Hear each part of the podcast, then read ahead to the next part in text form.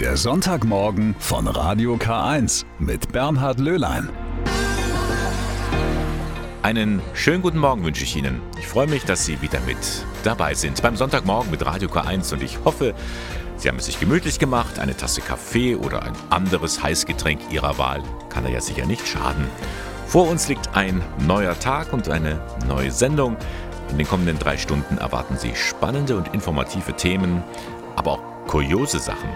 Hätten Sie zum Beispiel gewusst, was Leute so in Kirchen alles hinterlegen? Werden Sie kaum glauben, müssen Sie schon hören.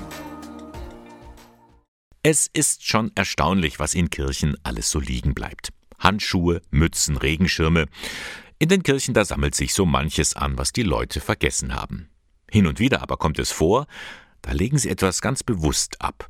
In einer Kirche im Raum Ingolstadt zum Beispiel, da wird jedes Jahr zu Weihnachten beim Jesuskind Geld abgelegt. Manchmal mehr, manchmal weniger, sagt die Mesnerin. Heuer war ein Kuvert drin mit 50 Euro.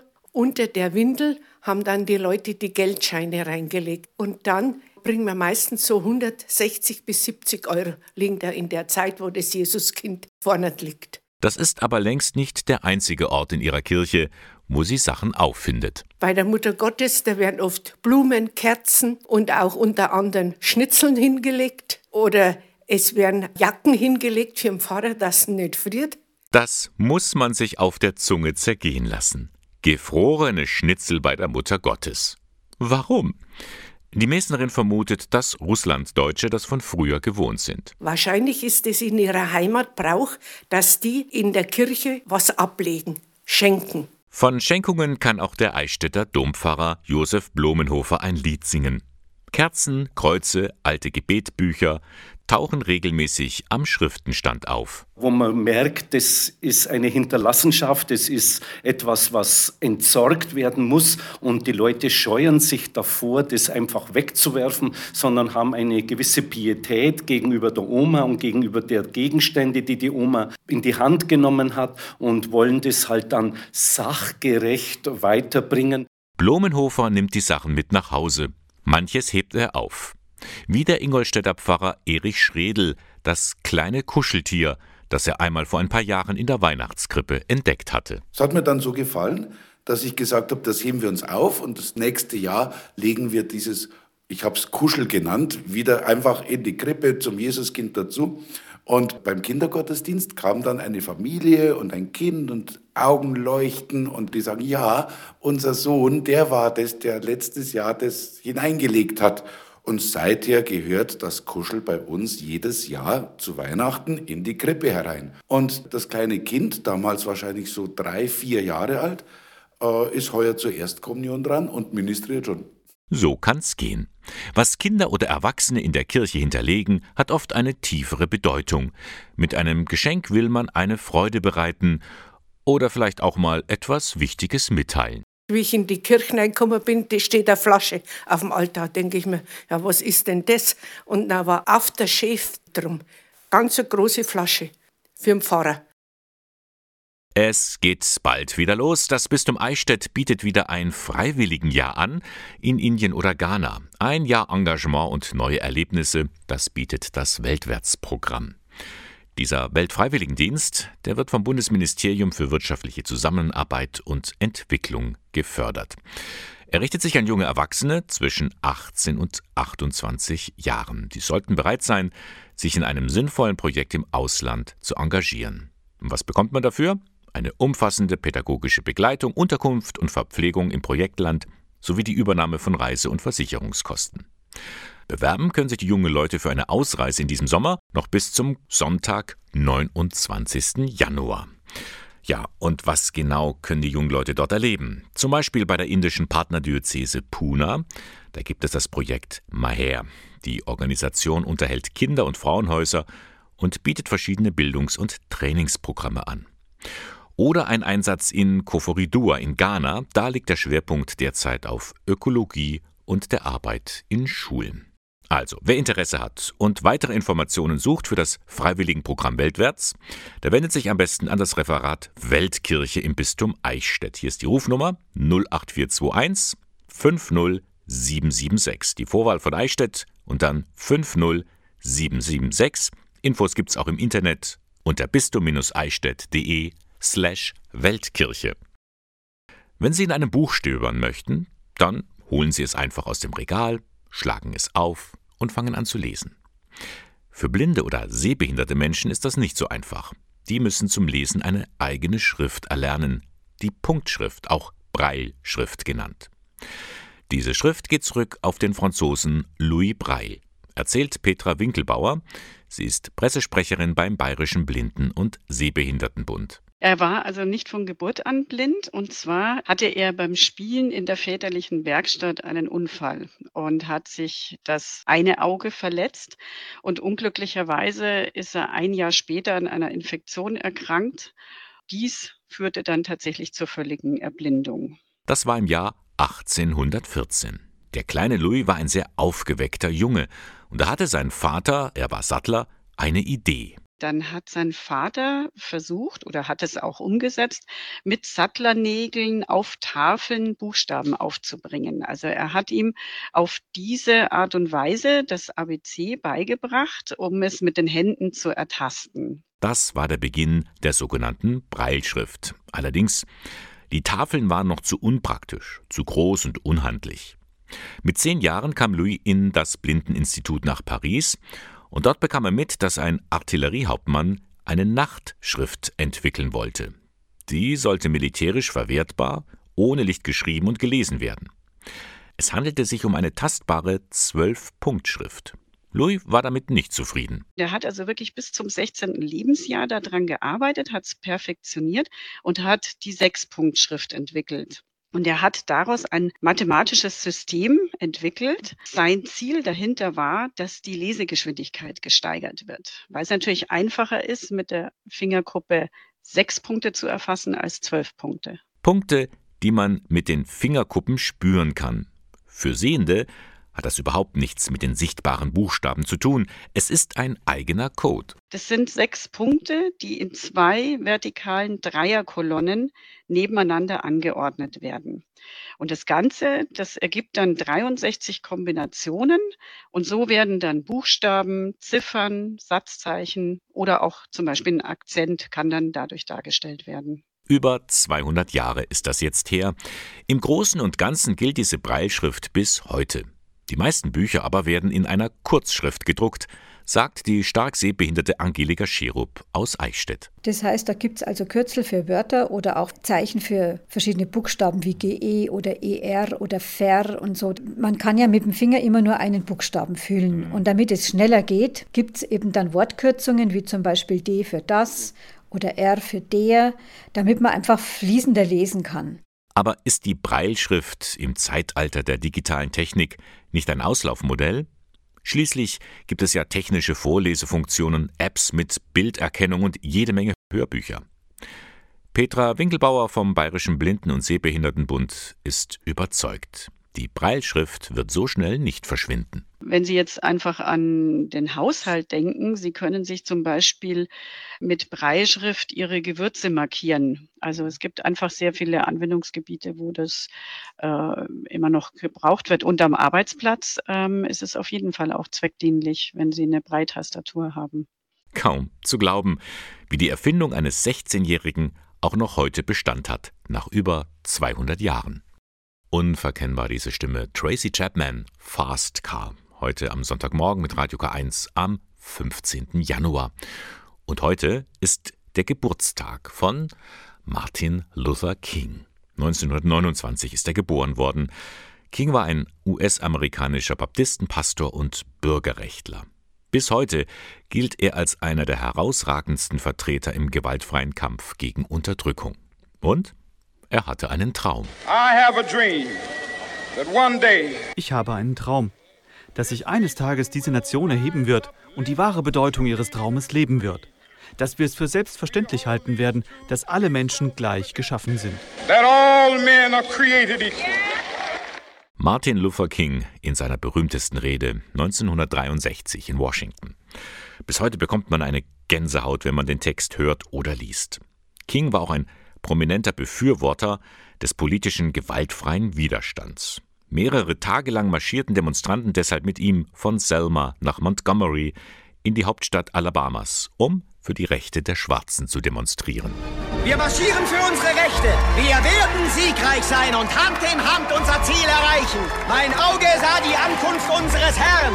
Seine Wahrheit schreitet voran. Ein Ausschnitt aus dem Oscar-nominierten Film Selma. Martin Luther King. Ihm ist es letztlich zu verdanken, dass die Rassentrennung in den USA aufgehoben wurde. 1964 erhielt er den Friedensnobelpreis. Am 4. April 1968 wurde King bei einem Attentat in Memphis erschossen. Heute wäre er 94 Jahre alt geworden. Wieder einmal hat das Bistum Eichstätt in der vergangenen Woche für negative Schlagzeilen gesorgt. Am Dienstag hat das Bistum bekannt gegeben, dass gegen drei Geistliche kirchenrechtliche Untersuchungen eingeleitet oder neu aufgenommen wurden. Über die Gründe sagt das Bistum allerdings nichts aus. Man erfährt aus den Pressemitteilungen weder um wen es sich dabei handelt, noch was vorgefallen ist. Dafür muss es ja wohl Gründe geben, und die möchte ich vom Justiziar der Diözese Eichstätt erfahren, Jochen Backes. Herr Backes, wenn man diese Pressemitteilungen liest, da fällt schon auf, das Bistum hat von sich aus diese Fälle bekannt gegeben, also nicht durch Druck von außen. Sehen Sie das als ein Zeichen der Transparenz? Auf jeden Fall. Wir gehen an die Öffentlichkeit mit den Informationen und das ist ja auch keine Selbstverständlichkeit. Bei zwei der Fälle handelt es sich um Strafbefehle. Ein Strafbefehl, der häufigste Fall sind Verkehrsdelikte. Wenn es zum Beispiel Fahrerflucht gibt oder wenn beispielsweise eine Körperverletzung mit einem Verkehrsunfall einhergeht, wenn das bei Ihrem Nachbarn passiert, bekommen Sie das nicht mit, weil das ist ein schriftliches Verfahren. Normalerweise bekommt man das eben nicht mit. Ausnahmen sind Prominente. Mhm. Beispielsweise gibt es Fußballer, wo das durch die Medien geht, weil da ein öffentliches Informationsinteresse besteht. Und warum hat das Bistum dann doch gesagt, das machen wir, das geben wir bekannt? Priester sind zwar keine Prominenten, aber sie haben in der Kirche natürlich eine herausgehobene Stellung. Und sie haben ein besonderes Dienst- und Treueverhältnis. Ähnlich ist das bei Beamten. Deswegen müssen die Priester den Dienstherrn über den Strafbefehl informieren. Und die Bischöfe haben aus dem Missbrauchsskandal viele Konsequenzen gezogen und insbesondere eben eine sogenannte Interventionsordnung erlassen. Und da ist dann geregelt, wie mit so etwas umgegangen wird, wie mit diesen Informationen umgegangen wird. Wir haben beispielsweise dann die Gremien vor Ort informiert, innerhalb des Pastoralraums, Kirchenverwaltungen, Gemeinderäte. Und nach dieser internen Information sind wir nach außen gegangen. Aber es handelt sich eben bei Priestern nicht um Prominente, deswegen verbietet sich die Namensnennung. Und deswegen war die Anonymisierung geboten. Trotzdem hat man ja eine gewisse Einschränkung gemacht. Man hat die Landkreise ja genannt. Mhm. Das hat ja auch einen bestimmten Hintergrund. Wir hätten auch schreiben können, ein Priester aus der Diözese Eichstätt. Aber dadurch wäre es sehr allgemein gewesen und wir wollten diesen Generalverdacht möglichst einschränken. Und deswegen haben wir uns entschieden, wir nennen die Landkreise. Der Landkreis Eichstätt beispielsweise hat, ist mit 100.000 Einwohnern relativ groß. Da gibt es eine hinreichende Anzahl von Priestern. Deswegen haben wir es so gemacht, weil so klar ist, ist es kein Priester aus Ingolstadt. Wenn jetzt der Klarname genannt worden wäre und auch das Vergehen vielleicht, was hätte dem Bistum Eichstätt dann drohen können? Wir hätten eine Unterlassungsverfügung vom Gericht bekommen können, wenn der entsprechende Priester es beantragt hätte.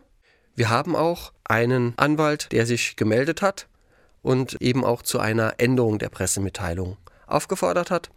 Dies haben wir zurückgewiesen, weil wir sagen, uns ist es wichtig, dass wir die Öffentlichkeit informieren über Dinge, die nicht so gut laufen, aber wichtig ist, dass wir dann auch dazu stehen.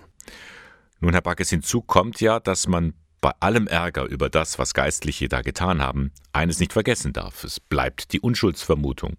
In einem weiteren Fall verbietet sich die Namensnennung von selbst wegen der Unschuldsvermutung, weil es handelt sich bisher nur um Verdachtsfälle. Das haben wir weitergegeben an die Staatsanwaltschaft, damit die die entsprechenden Ermittlungen vornimmt. Die wird jetzt ermitteln und dann entscheiden.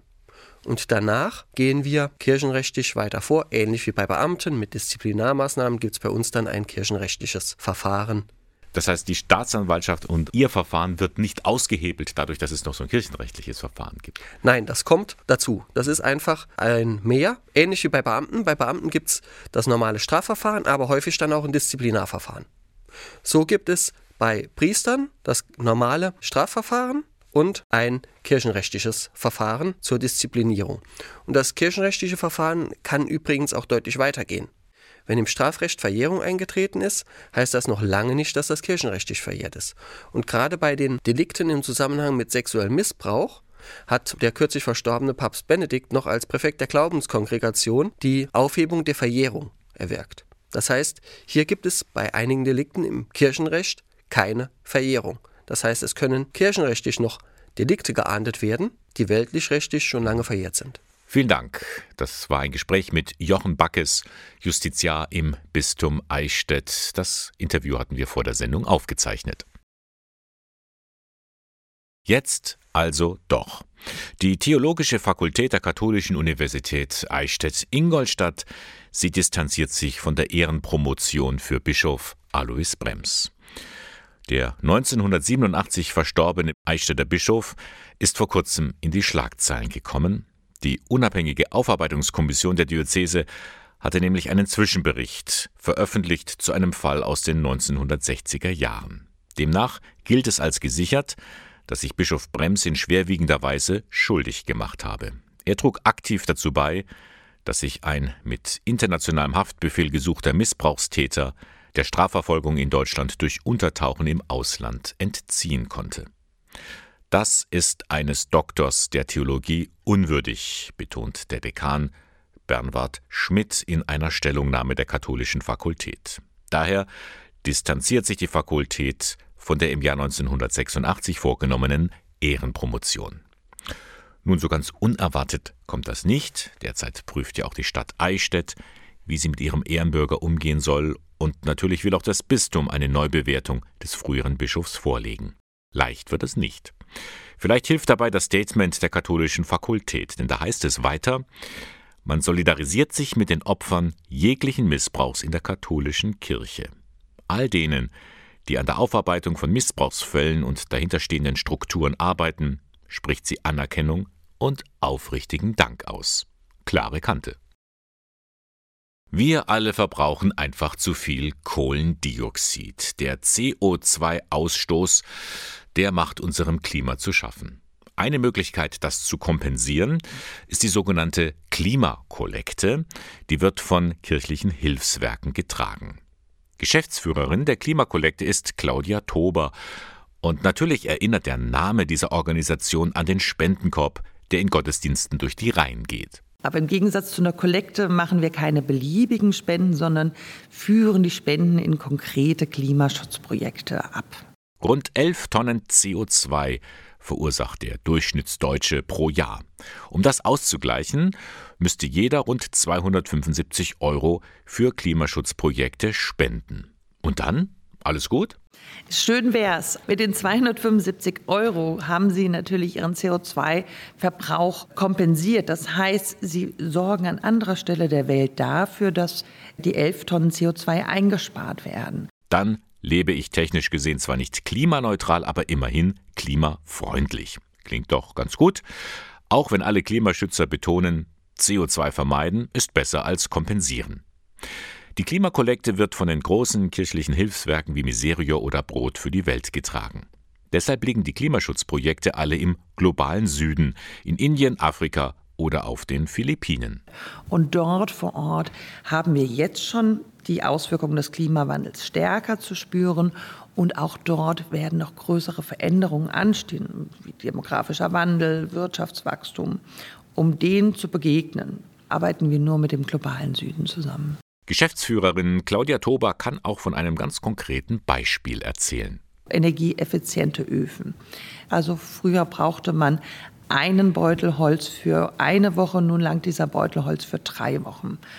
Dazu kommt, dass in den Küchen gar nicht mehr so eine hohe Rauchgasentwicklung entsteht durch die neuen Technologien. Das heißt, die Gesundheit ist wesentlich verbessert und damit auch die Leistungsfähigkeit der Menschen, die dort vor Ort arbeiten. So werden soziale Ziele und Klimaziele erreicht. Klar ist natürlich, wer arm ist, verbraucht in der Regel weniger CO2. Und wer arm ist, muss seinen Verbrauch auch nicht ausgleichen. Und für die, die ganz gut verdienen, sind da 275 Euro pro Jahr zu viel oder zu wenig? Also ich persönlich finde es eigentlich wenig. Und das ist auch interessant. Ähm, wir haben jetzt neue Kunden gewonnen. Da ging es darum, mal eine Veranstaltung zu kompensieren. Und wenn dann eine Rechnung erstellt wird von unter 100 Euro für eine große Konferenz, dann erleben wir schon, dass dann unsere Auftraggeber und Kundinnen sagen, boah, das ist ja eigentlich gar nicht so viel. Sagt Claudia Tober von der Organisation Klimakollekte, einer der gut bewerteten Anbieter, um den CO2-Ausstoß auszugleichen. Es war im März dieses Jahres. Da hat der Eichstätter Bischof Gregor Maria Hanke seinem Pfarrgemeinden im Bistum eine Hausaufgabe mit auf den Weg gegeben. Sie alle sollten ein Pastoralkonzept erstellen, um die Seelsorge vor Ort in den Gemeinden fit für die Zukunft zu machen. Hm, tja, aber wie soll das gehen? Die Gemeinden vor Ort sind nun eben dran, ein solches Konzept zu erstellen. Und das sieht natürlich in der Stadt etwas anders aus als auf dem Land. Da tut es gut, wenn man miteinander unterwegs ist und Erfahrungen austauscht. Und das kann man bei den sogenannten Boxenstops, die das Bistum Eichstätt eben für diejenigen anbietet, die an den Pastoralkonzepten arbeiten. Die nächste Veranstaltung dafür, die ist am Freitag, den 20. Januar im Kloster St. Josef in Neumark. Da geht es um 18 Uhr am Abend los. Und da kann man nicht nur Fragen stellen und Antworten bekommen, wie so ein Pastoralkonzept laufen soll, da kann man sich auch untereinander unterstützen, denn mancher ist ja in diesem Prozess schon ein paar Schritte weiter, andere können der Hilfe ganz gut gebrauchen. Das gilt für das ganze Bistum, also auch für den Süden, den Raum Eichstätt-Ingolstadt. Sie alle sind eingeladen, an diesem Boxenstopp teilzunehmen. Anmeldung ist noch möglich bis zum Donnerstag, 19. Januar. Es gibt auch eine Telefonnummer, wohin Sie sich wenden können. Das ist in Eichstätt 50615. Eichstätt 50615. 615, der Boxenstopp für die Pastoralkonzepte am 20. Januar in St. Josef in Neumarkt. Die Veranstaltung ist kostenlos und Infos gibt es auch im Internet unter bistum-eichstätt.de. Es ist ein Beruf, den kann man nicht so nebenher machen, da braucht es schon Feuereifer und Leidenschaft. Ich rede vom Beruf der Erzieherin oder des Erziehers an der Maria Wort Fachakademie für Sozialpädagogik in Eichstätt. Da werden die jungen Leute für diesen Beruf ausgebildet. Und eine von ihnen ist Nina Appel. Sie schätzt an ihrer Ausbildung, dass es einfach praxisnah ist, dass man das verknüpfen kann mit der Theorie und man profitiert hier wirklich von sowohl von den Lehrkräften als auch von den Mitschülern, dass dieses soziale Miteinander einfach da ist und man das einfach super verbinden kann. Man wächst hier über sich hinaus täglich und es macht trotzdem Spaß. Aber es sind zu wenige, die diesen Beruf ergreifen wollen. Viel zu wenige. Die Hütte brennt. Der Rechtsanspruch auf einen Kindergartenplatz kommt dann noch hinzu. Das bayerische Sozialministerium hat daher ein neues Weiterbildungskonzept auf den Weg gebracht sagt Staatsministerin Ulrike Scharf. Wir haben eine unglaublich starke und hohe Nachfrage, was die Kinderbetreuung in Bayern insgesamt betrifft. Und deshalb ist es notwendig, Weichen zu stellen, um noch mehr Menschen für diesen Beruf begeistern zu können. Vorgesehen sind verschiedene Module, mit denen Assistenz- bzw. Erziehungskräfte und schließlich Fachkräfte in bayerischen Kindertageseinrichtungen ausgebildet werden, vor allem Quereinsteiger sollen davon profitieren. Ich denke, wer quereinsteigt, überlegt sich sehr genau, in welches Berufsbild er oder sie sich hin bewegt. Und das sind sicherlich Menschen, die unglaublich gerne mit Kindern an Menschen arbeiten. Äh, und ich glaube, wenn jemand Lebenserfahrung mitbringt, wenn jemand selbst bereits äh, Kinder großgezogen hat und sagt, nach einer gewissen Familienphase steige ich gerne wieder ein, dann bringt er mit Sicherheit so viel Lebenserfahrung mit, die auch im tagtäglichen Umgang mit Kindern und mit kleinen Kindern sehr wertvoll sein kann. Klingt gut. Aber als die Sozialministerin dieses Konzept am vergangenen Montag an der Maria Wort Fachakademie vorgestellt hatte, blies ihr ein starker Gegenwind entgegen. Allen voran bei Schulleiterin Ulrike Rhein, bei ihr herrscht große Skepsis. Ja, das Fortbildungsangebot ist sehr auf die Betreuung und weniger auf Bildung und Erziehung aus, einfach weil die Anzahl der theoretischen Unterrichtseinheiten so gering ist, dass wir nicht glauben, dass die ganzen Anforderungen auch wirklich erfüllt werden können. Im Gegensatz zur Fachakademie mit ihrer vierjährigen Ausbildung und der staatlichen Abschlussprüfung seien bei dem Modell des Sozialministeriums gerade einmal 700 Unterrichtseinheiten geplant. Viel weniger. Und Trotzdem heißen am Ende die Absolventen ebenfalls Fachkräfte.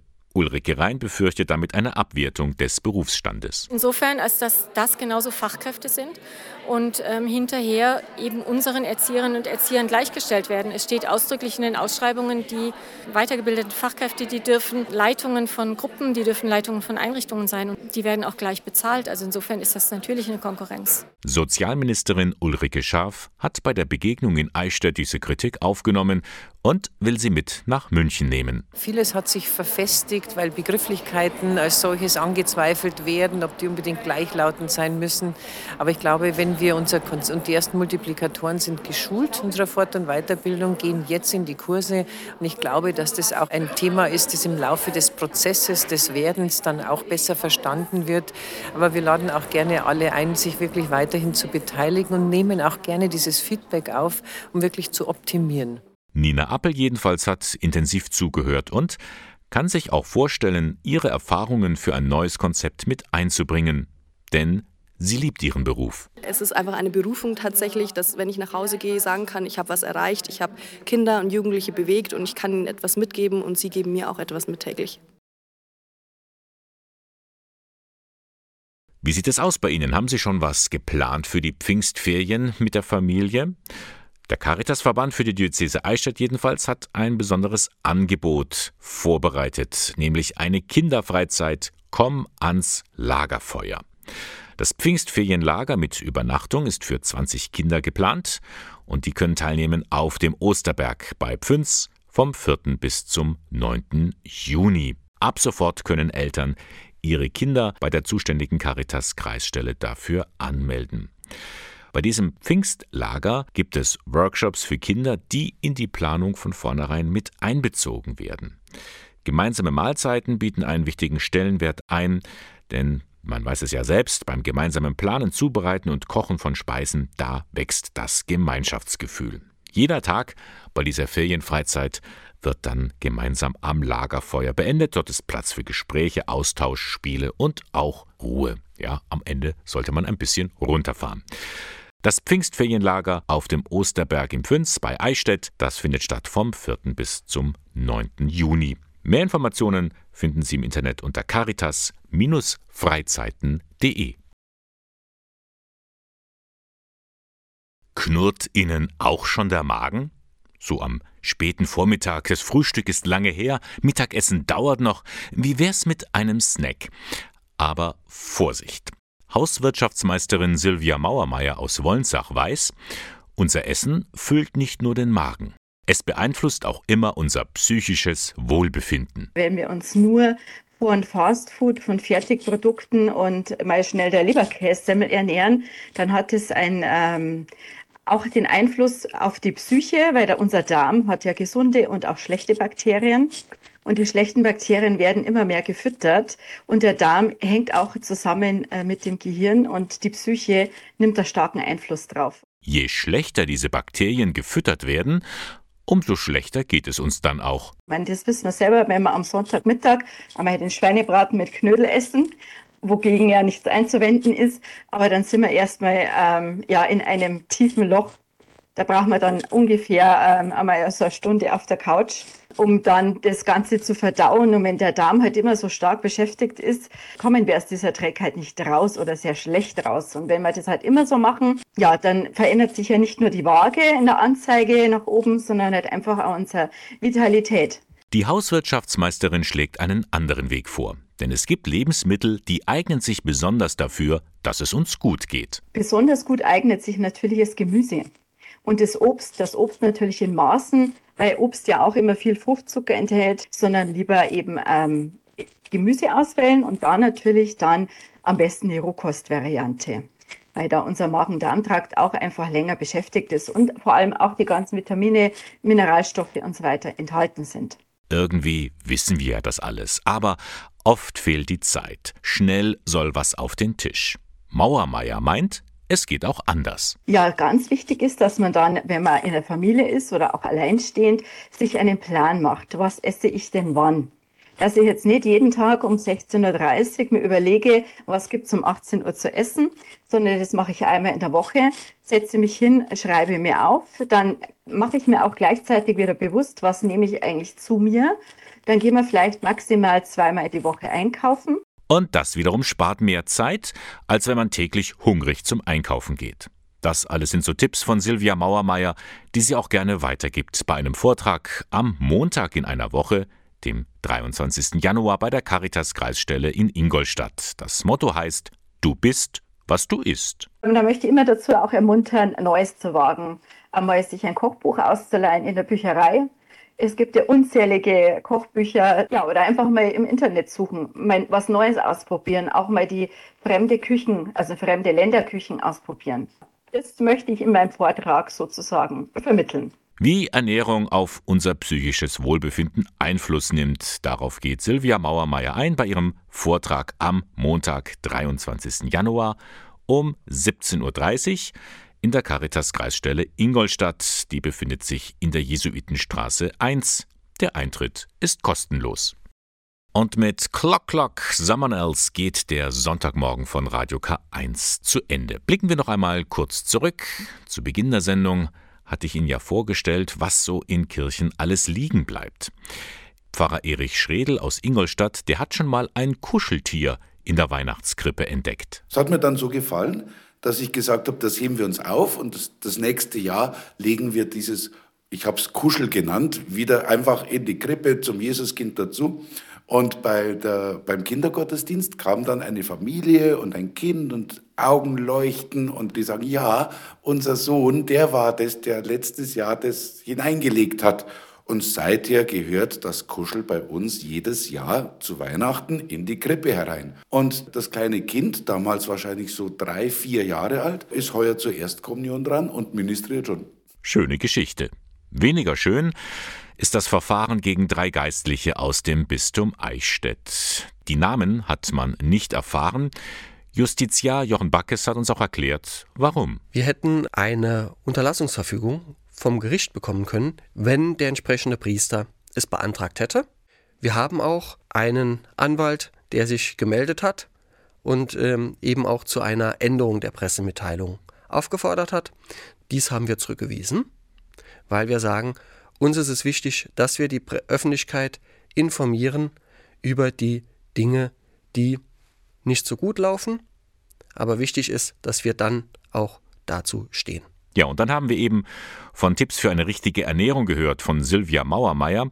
Sie hat mir aber auch erzählt, was man alles tun kann, damit man bei diesem Winterwetter nicht nur Trübsal bläst. Ja, da würde ich bevorzugen natürlich eine arg vitaminreiche Ernährung, dass man einfach da von vom Magen-Darm-Trakt her in, an, auf uns auf die Psyche einstellen können. Wäre auch sehr wichtig, ausreichend bewegen. Ich meine, das ist das ganze Jahr, aber bei diesem Wetter ist es halt immer schwierig, ähm, sich zu motivieren, nach draußen zu gehen. Und was ich jedem empfehle, ist immer mal ein Waldspaziergang. Einfach die ätherischen Öle des Waldes genießen, die Stille des Waldes oder vielleicht auch mal ein gutes Buch lesen. Und ähm, wenn es ganz schwierig ist, dass man aus diesem Grübschen rauskommt, vielleicht einfach mal das Lieblingsessen kochen. In diesem Sinne wünsche ich Ihnen einen schönen Sonntag. Gehen Sie ruhig mal raus. Es gibt kein schlechtes Wetter, nur schlechte Kleidung. Das war der Sonntagmorgen von Radio K1, Moderation und Redaktion der Sendung Bernhard Löhlein. Sie finden uns in Eichstätt in der Luitpoldstraße 2. Wir hören uns wieder nächsten Sonntag ab 8 Uhr. Bis dann.